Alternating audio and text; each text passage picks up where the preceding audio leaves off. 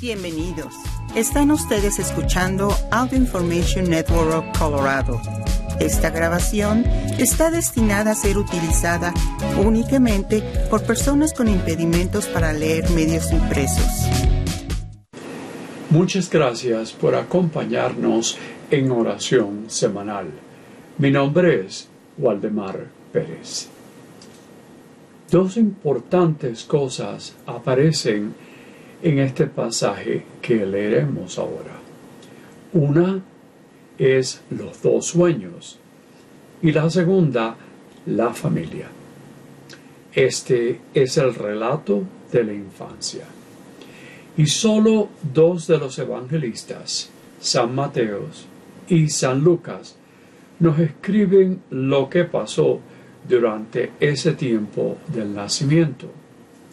San Mateo, en el de hoy, nos cuenta de la huida de la Sagrada Familia a Egipto y un poco más, unos meses más después de la venida, pues sale de Egipto hacia el área de Galilea, en especial la población de Nazaret.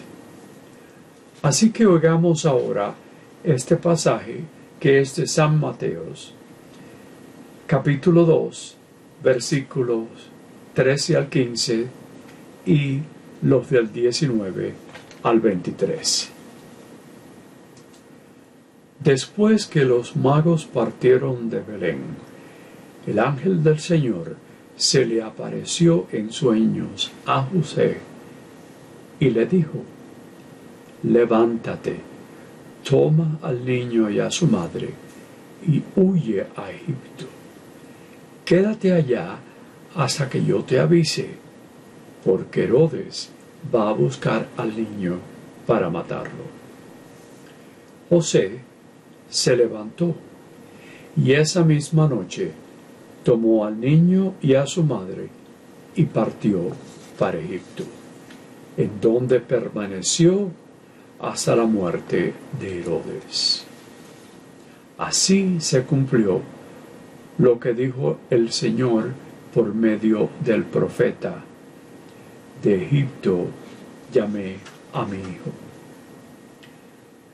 Después de muerto Herodes, el ángel del Señor se le apareció en sueños a José y le dijo, levántate toma al niño y a su madre y regresa a la tierra de Israel, porque ya murieron los que intentaban quitarle la vida al niño.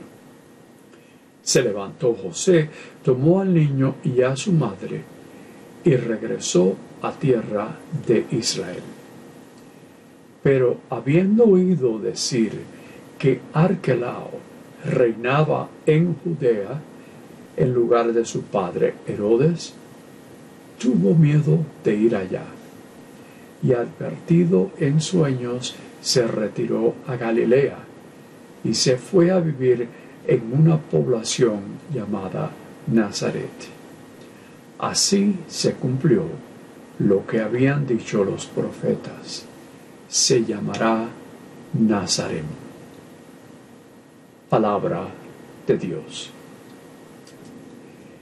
San Mateo nos describe la historia por los ojos de José y es una historia en que hay dos sueños que se le aparecen a él. El ángel del Señor les comunica el mensaje que deben de salir de Belén porque Herodes lo está buscando, está buscando al niño con la intención de matarlo. Tenía una diferente idea de quién era ese niño. Sí, un rey, pero un rey celestial y no el rey que conocían por tantos siglos.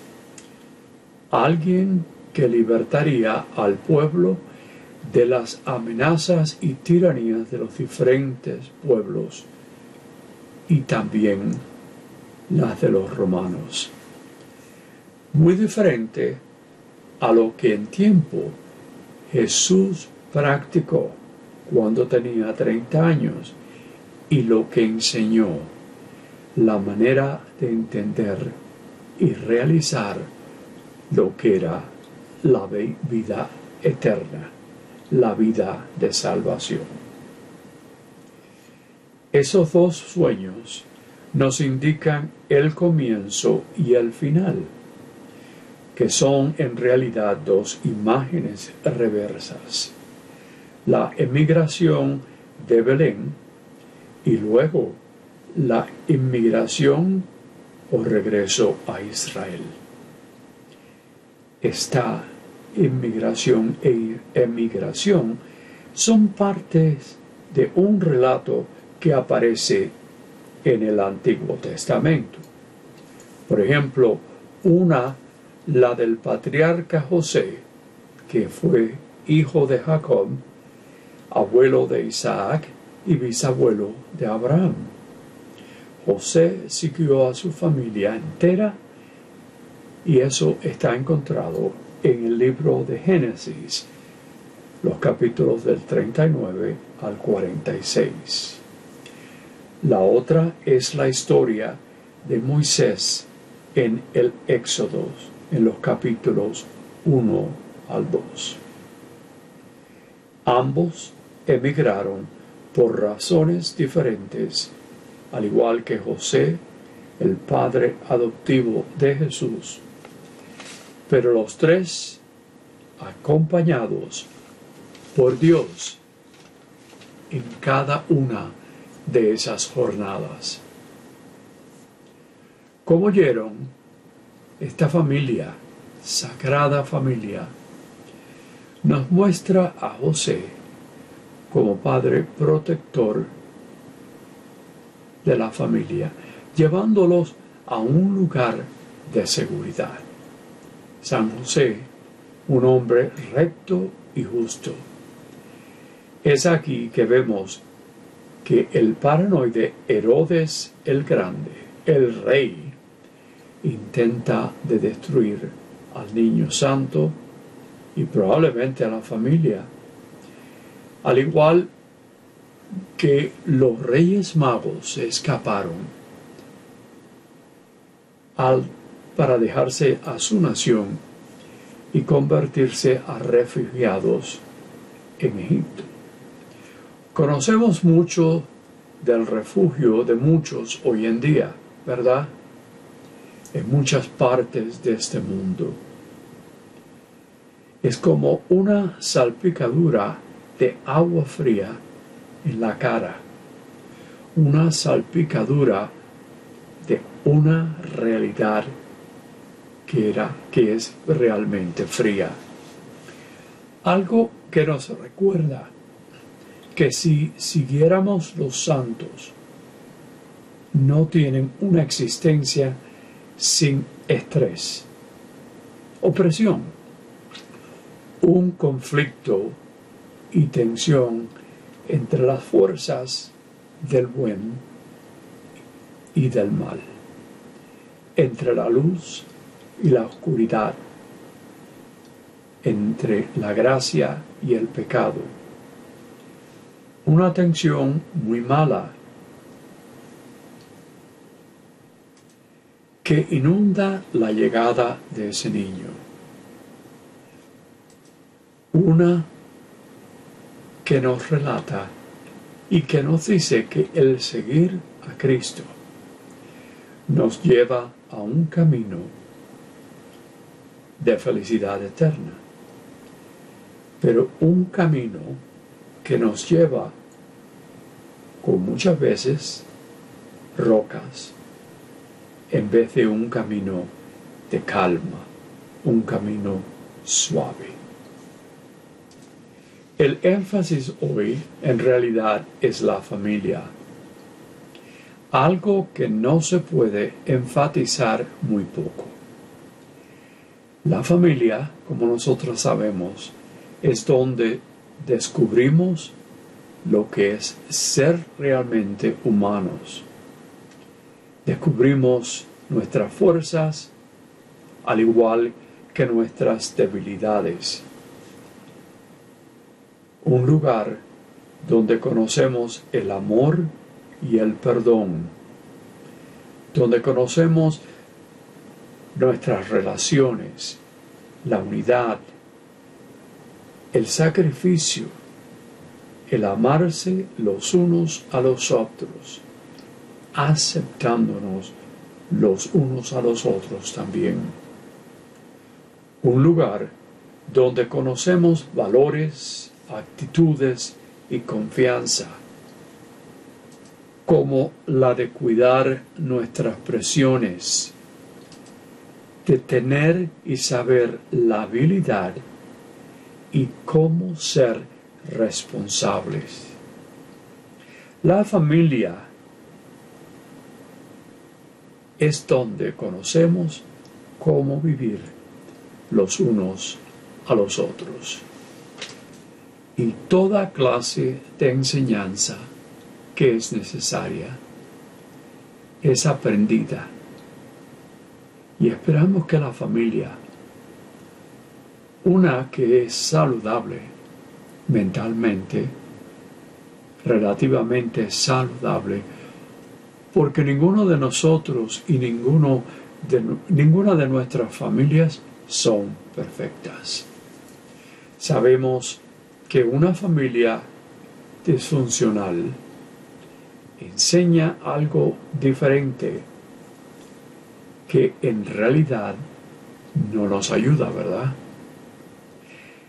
El éxito de una familia depende a la salud mental de ella. Esto hace una gran carga para que lleve a las familias y a la sociedad. Es también una gran carga en la sociedad para cuidar a la familia y cómo fortalecerla, de fortalecer a todos los miembros de esa familia. Como ven, este relato nos hace celebrar la importancia no solamente de ella, pero la familia parroquial. Es aquí donde descubrimos quiénes somos como hijos e hijas de nuestro misericordioso y amoroso Dios. Como lo confiamos y como lo amamos y así poder amarnos los unos a los otros.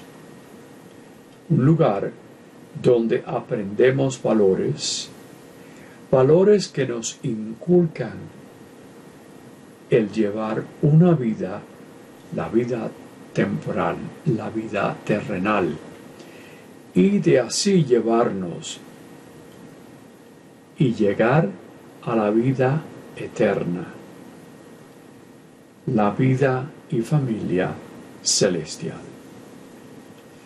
Podemos decir que recibimos al igual que damos. Podemos decir cómo podemos perdonar al igual que el ser perdonados. Nosotros nos reunimos en una mesa para ser alimentados, no de comida, de comida perecedera, pero con la comida que nos nutre eternamente. Nuestra comida, comunidad de fe, es tan importante como nuestra familia de origen. Y la cena del Señor que compartimos es tan importante a nuestra espiritualidad y como cenando juntos como familia nos da una razón muy emocional. Pedimos que todos nosotros nacidos en una familia originalmente, mostremos el respeto y el amor hacia cada uno de los miembros. Al igual que Jesús, María y José se respetaban y se amaban los unos a los otros. Quizás debemos recordar que nuestra primera vocación en la vida es el ser miembro de nuestra familia y que Dios nos juzgará en primero y en total el cómo nos tratamos con aquellos que han sido encargados para nosotros en esta familia que tenemos. Y ahora oremos, que busquemos la armonía de nuestras relaciones con padres y madres, hermanos y hermanas y otros familiares de nuestra familia original. Roguemos al Señor que demos y recibamos amor con generosidad, gracias y paz. Roguemos al Señor.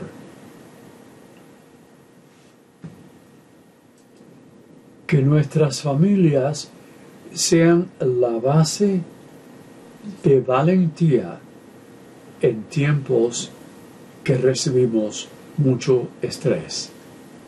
Roguemos al Señor que recordemos la apreciación de todo lo que recibimos como miembros de nuestra familia.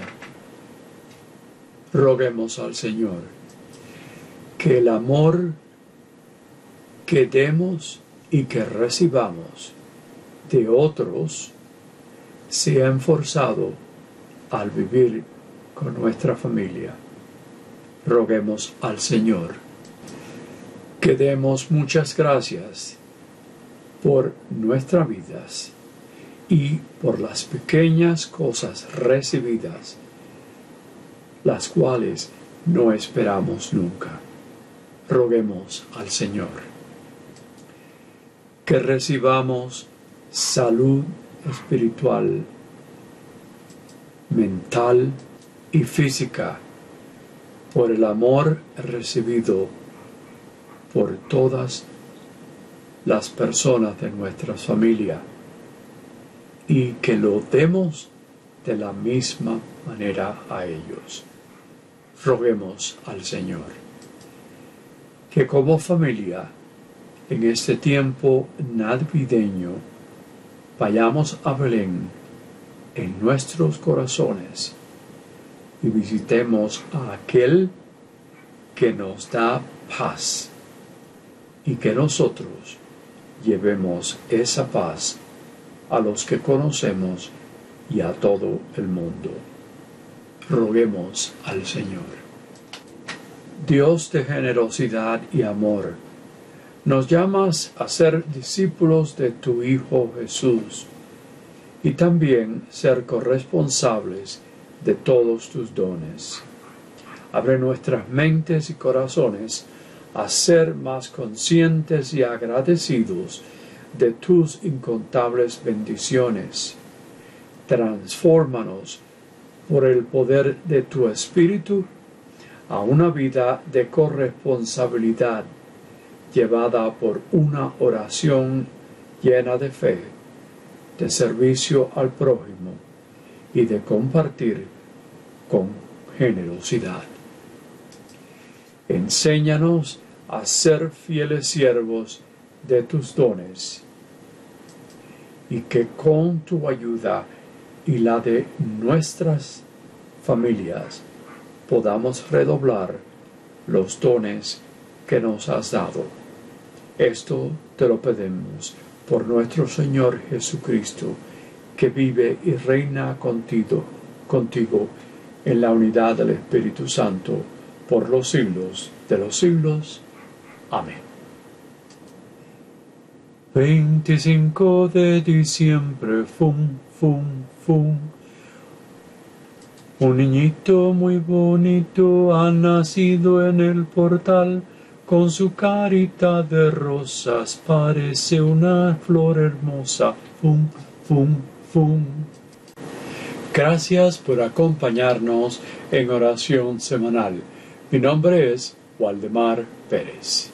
Si ha disfrutado de este programa, por favor suscríbase a nuestro servicio gratuito en nuestra página web www.aincolorado.org o llamando al 303-786-7777.